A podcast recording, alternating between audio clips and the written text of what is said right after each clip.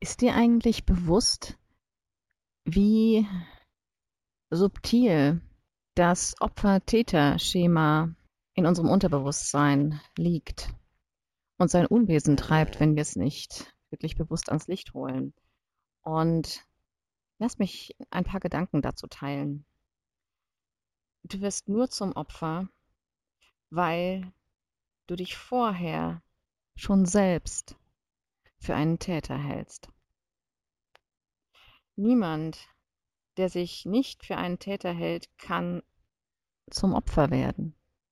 In diesem Fall glaubst du insgeheim, dass du etwas anderes nicht verdienst, dass du etwas anderes nicht wert bist und nicht würdig, weil du glaubst, etwas unglaublich Schlimmes, Unverzeihliches getan zu haben, das dir das Recht nimmt, wie das aufzutreten, was du wirklich bist. Du glaubst, du hast dieses Recht verwirkt. Du hast dir selbst dieses Recht abgesprochen. Denn niemand, der sich nicht schon vorher für die Opferrolle entschieden hat, kann eines sein. Richtig? Niemand, der sich nicht vorher schon in dieser Rolle gesehen und gefühlt hat und diese Rolle angenommen hat, kann ein Opfer sein für sich selbst. Du bist ja immer nur ein Opfer für dich selbst oder du siehst nur da Opfer, wo du dich selbst als eins fühlst. Und jeder Täter ist ein Täter, weil er oder sie sich ebenfalls als Opfer fühlt. Und jedes Opfer ist es, weil es sich als Täter fühlt. Die Tat eines Täters ist ja bereits eine Verteidigung. Jeder Täter handelt aus dem Gefühl einer Bedrohung heraus. Und was immer es sei, es ist eine Handlung des Über- oder beziehungsweise Unterordnens und es bedarf dazu eben einer Gegenseite. Zu jedem Täter braucht es ein Opfer. Sonst kann sich der Täter nicht als Täter fühlen und das Opfer nicht als Opfer.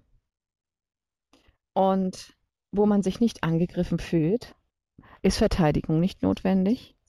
Und das gilt vor allem auch für den Täter, der ja aus einer Art Verteidigung handelt, selbst wenn es für ihn wie ein Angriff aussieht. Er handelt aus der Machtlosigkeit oder sie handelt aus der Machtlosigkeit und glaubt, dass diese Handlung eine Handlung der Macht darstellt. Würde er sich aber nicht bedroht fühlen, wäre ein Angriff nicht nötig. Alles ist somit einzig und allein auf die eine gleiche falsche Behauptung zurückzuführen. Ich bin ein Sünder. Ich bin schuld. Und Strafe ist gerecht.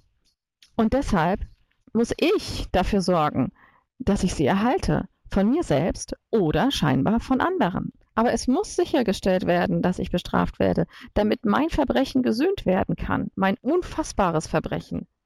Da mein Verbrechen aber unverzeihlich ist und daher unsühnbar, bin ich zu ewiger Strafe verdammt. Und das Verbrechen, dessen wir uns unbewusst, vollkommen unbewusst alle selbst bezichtigen und für das wir uns über alle Maßen schuldig fühlen, ist, uns von unserer einen Quelle getrennt zu haben. Unverzeihlich. Und es gibt kein Zurück. Und deshalb kann ich nur bestraft werden, weil dies eine absolut unverzeihliche Sünde ist. Und diese Strafe muss ewig dauern, eben weil sie, weil diese Sünde unsühnbar ist. Die Hölle ist ewig. Das ist die Logik des Teufels. Das ist die Logik deines Ego. Es tut alles, um von der falschen Grundbehauptung abzulenken. Von der falschen, unwahren Grundbehauptung, dass du dich von deiner Quelle getrennt haben könntest.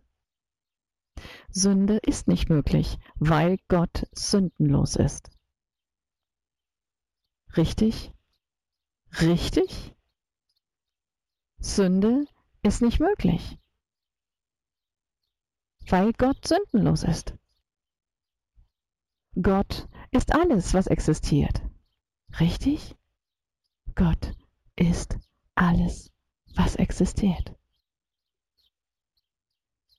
Du existierst. Richtig? Existierst du oder nicht? Du existierst. Gott ist alles, was existiert. Du existierst. Wenn alles, was existiert, Gott ist und Gott sündenlos, dann bist du sündenlos. Das ist die einzig wahre, existierende Logik Gottes. Das ist der Logos. Und deine Macht ist es, zu wählen, welcher Logik du folgen willst. Und in dieser Wahl und in der Beanspruchung dieser Wahl wünsche ich dir einen großartigen Tag.